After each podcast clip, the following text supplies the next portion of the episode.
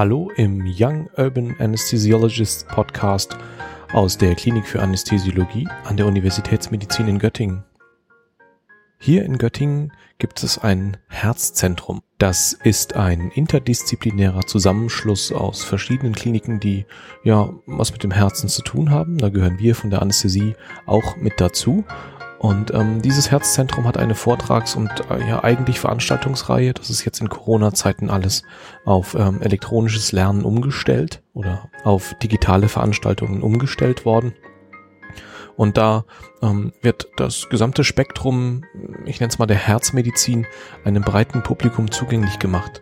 Und ähm, im Rahmen dieser Vortragsreihe hat Professor Breuer, ähm, ist einer unserer Oberärzte hier und Leiter des Herz-Thorax- und Gefäßchirurgischen Zentrums hier, was die Anästhesie angeht, einen kurzen Übersichtsvortrag zum Thema Kardioanästhesie gehalten.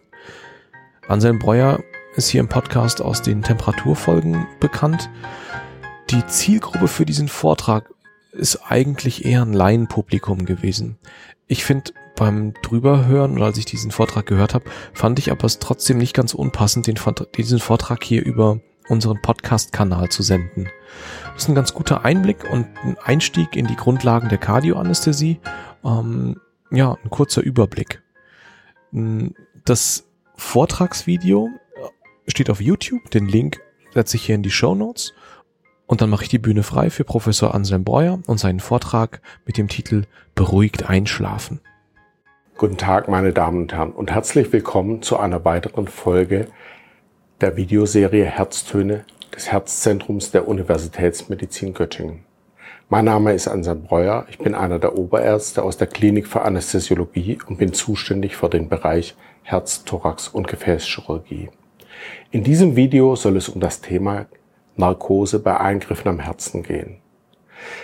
Insgesamt ist ja das Spektrum an Eingriffen am Herzen sehr, sehr groß. Es gibt sogenannte kleine Eingriffe, wie zum Beispiel die Implantation von Herzschrittmachern.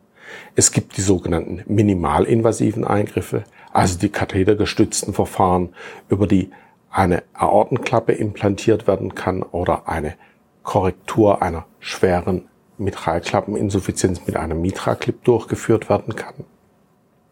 Und es gibt die ganz klassischen offenen herzchirurgischen Eingriffe, die zum größten Teil mit Herz-Lungen-Maschine gemacht werden, aber zum Teil auch ohne Herz-Lungen-Maschine durchgeführt werden können.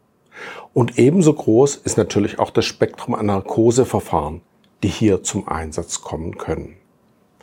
Bei den kleinen Eingriffen, wie zum Beispiel der Implantation von Herzschrittmachern, können diese Eingriffe sehr, sehr gut in örtlicher Betäubung durchgeführt werden.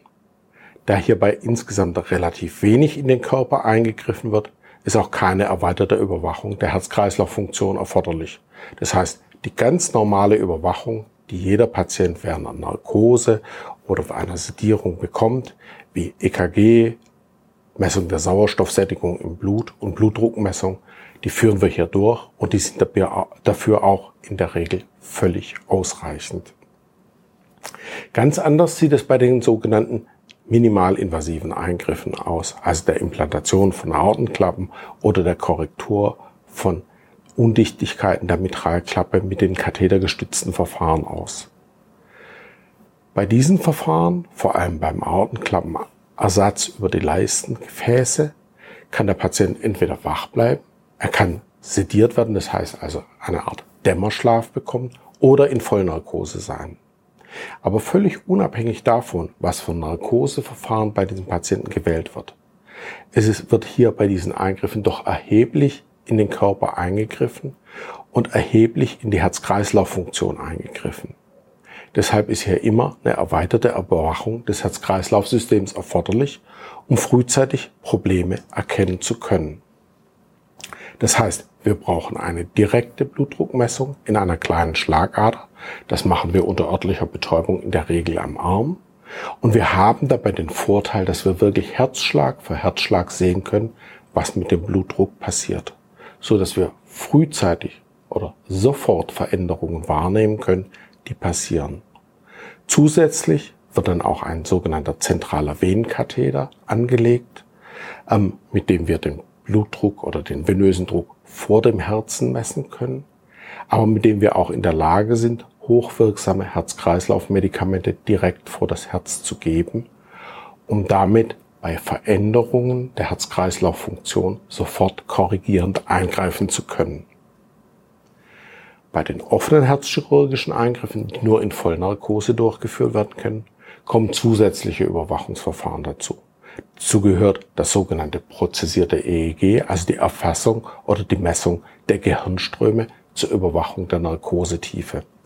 Sie sehen hier auf dem Bild rechts verschiedene EEGs. Sie sehen hier oben ein typisches EEG von einem wachen Patienten, das ganz viele kleine schnelle Wellen hat, die eine niedrige Amplitude haben, während Sie hier unten in dem mittleren Bild sehen, dass hier so große Schwingungen auftauchen, das nennt man Delta-Wellen, die typisch sind für Patienten, die ausreichend tief Narkose haben. Während Sie auf dem unteren Bild sehen, dass diese typischen Delta-Wellen unterbrochen werden hier von einer Strecke, wo gar keine elektrische Aktivität da ist. Das ist ein typisches Zeichen dafür, dass bestimmte Narkosemedikamente eher zu hoch dosiert sind. Dieses Überwachungsverfahren hilft uns dabei, die Narkosemedikamente adäquat zu dosieren, so dass wir nicht das Risiko haben, dass die Patienten während dem Eingriff wach sind, auf der anderen Seite aber auch nicht das Risiko haben, dass wir die Medikamente zu hoch dosieren und damit eine zusätzliche unerwünschte Beeinträchtigung des Herz-Kreislauf-Systems haben. Bei einigen Eingriffen führen wir auch eine sogenannte Nahinfrarotspektroskopie des Gehirns durch. Das heißt, wir messen, wie gut die Sauerstoffversorgung des Gehirns ist. Dazu werden spezielle Optoden auf die Stirn aufgeklebt und wir können dann halt beim Auftreten von Herz-Kreislauf-Veränderungen sehen, ob das irgendwelche Auswirkungen auf die Sauerstoffversorgung des Gehirns hat oder eben nicht. In manchen besonderen Fällen können wir auch eine Überwachung des sogenannten Herzzeitlaufvolumens durchführen. Das heißt, wir können messen, wie viel Liter pro Minute das Herz pumpt und können verschiedene andere Größen auch messen, um die bestehende Herz-Kreislauf-Funktion nochmal besser beurteilen zu können. Das brauchen wir aber insgesamt sehr, sehr selten. Was wir relativ oder häufig brauchen oder bei fast jedem herzchirurgischen Eingriff brauchen, ist die sogenannte Ultraschalluntersuchung des Herzens aus der Speiseröhre, die sogenannte TEE. Damit wir das tun können, muss in Narkose dann so eine Ultraschallsonde in die Speiseröhre eingeführt werden und wir können dann das Herz in verschiedenen Ebenen anschauen und viele verschiedene Dinge messen und uns einen Eindruck davon verschaffen, wie aktuell die Herzfunktion aussieht. Das Verfahren erfordert eine große Erfahrung der Untersuchung. Dazu stehen in unserer Klinik aktuell neun speziell ausgebildete und zertifizierte Anästhesisten zur Verfügung. Wir können damit zum Beispiel sehen, wie gut das Herz pumpt. Sie sehen auf der rechten Seite von dem Bild so ein typisches TEE von einem Patienten. Sie sehen hier den link, die linke Herz, den linken Herzvorhof, die linke Herzkammer, rechten Vorhof, rechte Herzkammer. Und Sie sehen, dass dieses Herz sehr gut pumpt. Das, so sieht eine normale Herzfunktion aus. Wir können aber auch sehen, wie gut das Herz mit Blut gefüllt ist. Das ermöglicht uns zu erfassen, wenn das Herz sehr, sehr leer ist, dass wir in der Lage sind, dem Patienten Flüssigkeit zu geben, bevor diese, dieser relative Flüssigkeitsmangel zu einem Problem wird und zu ernsthaften Kreislaufproblemen führt. Und Sie sehen auf dem rechten Bild wieder hier einen relativ muskelkräftigen linken Ventrikel, der jetzt quergeschnitten ist, wie das typisch ist bei Patienten, die eine Verengung der Aortenklappe haben. Und Sie sehen, dass hier drin in der Mitte nur relativ wenig Platz für Blut ist. Das heißt, dieses Herz ist relativ leer. Und wenn wir bei diesem Patienten sehen, dass der Blutdruck leicht anfängt zu sinken, dann wissen wir, dass wir diese Situation in aller Regel dadurch bessern können, dass wir dem Patienten Flüssigkeit geben. Wir haben immer die Möglichkeit, die Grunderkrankung dann nochmal zu sehen.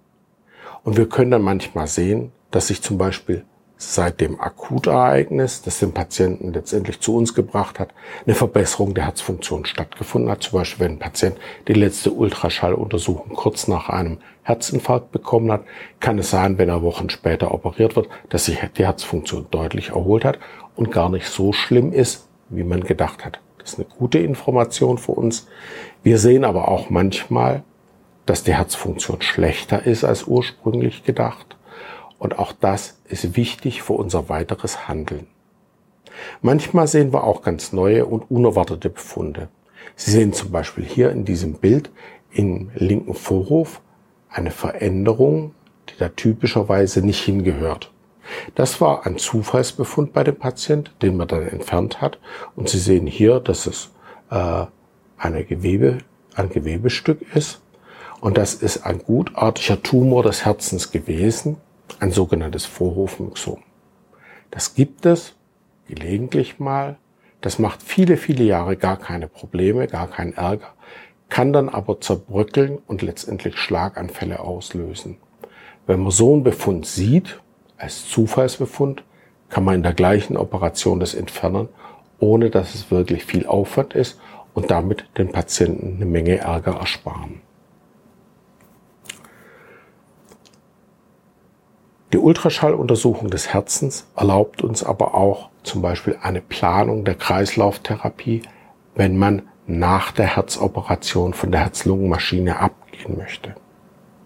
Sie sehen hier jetzt das Bild eines Herzens, wo im Gegensatz zu den vorigen Bildern auffällt, dass die rechte Herzkammer deutlich größer ist als die linke. Das ist ungewöhnlich. Normalerweise ist immer die linke Herzkammer größer als die rechte. Das heißt, das ist ein Patient, der ein Rechtsherzproblem hat. Und das heißt für uns, dass wir bestimmte medikamentöse Maßnahmen ergreifen müssen, um dieses rechte Herz zu entlasten, indem wir den Widerstand in den Lungengefäßen senken und indem wir dafür sorgen, dass der Patient von der Flüssigkeit adäquat dann entsprechend behandelt wird und dass die Beatmungstherapie auf diese Situation speziell eingestellt wird. Die Ultraschalluntersuchung des Herzens erlaubt uns aber auch eine direkte Beurteilung des Operationsergebnisses noch im Operationssaal.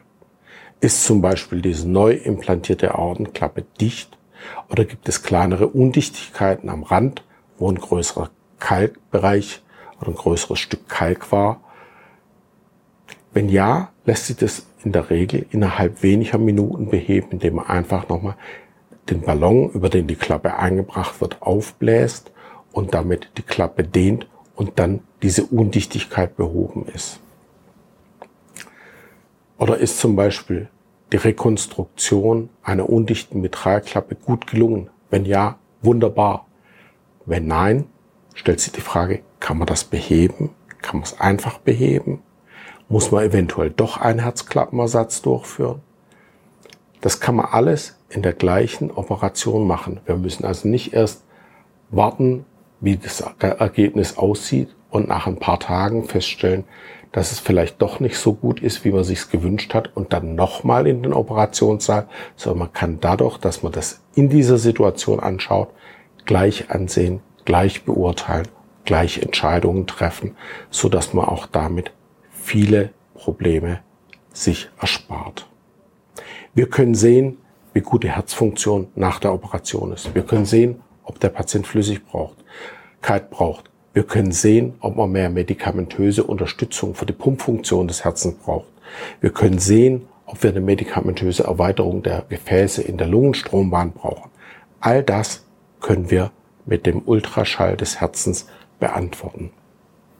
Sie sehen also, Narkose bei Eingriffen am Herzen ist nicht nur Narkose in dem Sinne, dass wir dafür sorgen müssen, dass die Patienten schmerzfrei sind und nicht bei Bewusstsein sind. Wir müssen spezielle Untersuchungsverfahren und spezielle Überwachungsverfahren einsetzen, um dafür zu sorgen, dass wir das optimale Ergebnis für den Patienten erzielen können. Wir leben in der sogenannten Echo-Ära. Das heißt, das Echo, die Ultraschalluntersuchung des Herzens ist ganz entscheidend bei den Eingriffen am Herzen. Und hier kann der Narkosearzt ganz entscheidend zum Erfolg der Operation beitragen. Wichtig dabei ist immer dabei die Kooperation und die Kommunikation mit den Kollegen aus der Kardiologie und aus der Herzchirurgie und das Ziel aller Beteiligten ist das optimale Ergebnis für den Patienten. Falls Sie weitere Fragen zum Thema haben, können Sie sich jederzeit gern an uns wenden. Die Telefonnummer und die E-Mail-Adresse, unter der Sie sich an uns wenden können, ist hier eingeblendet. Vielen Dank für Ihre Aufmerksamkeit.